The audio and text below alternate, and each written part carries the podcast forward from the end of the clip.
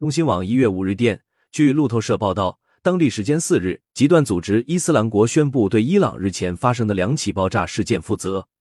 据报道，极端组织伊斯兰国四日表示，两名袭击者三日在伊朗克尔曼市实施了两起自杀式袭击。伊朗第一副总统穆罕默德·穆赫贝尔向记者表示，苏莱曼尼的军队一定会进行非常强烈的报复。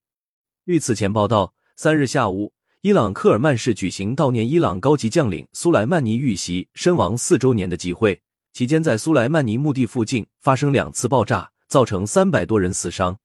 爆炸发生后，伊朗最高领袖哈梅内伊和伊朗总统莱西谴责这一事件是恐怖犯罪行为，誓言要让制造这起袭击的人受到惩罚。联合国安理会四日发表声明，强烈谴责发生在这一袭击事件，并向遇难者家属和伊朗政府表示哀悼。感谢收听《羊城晚报广东头条》，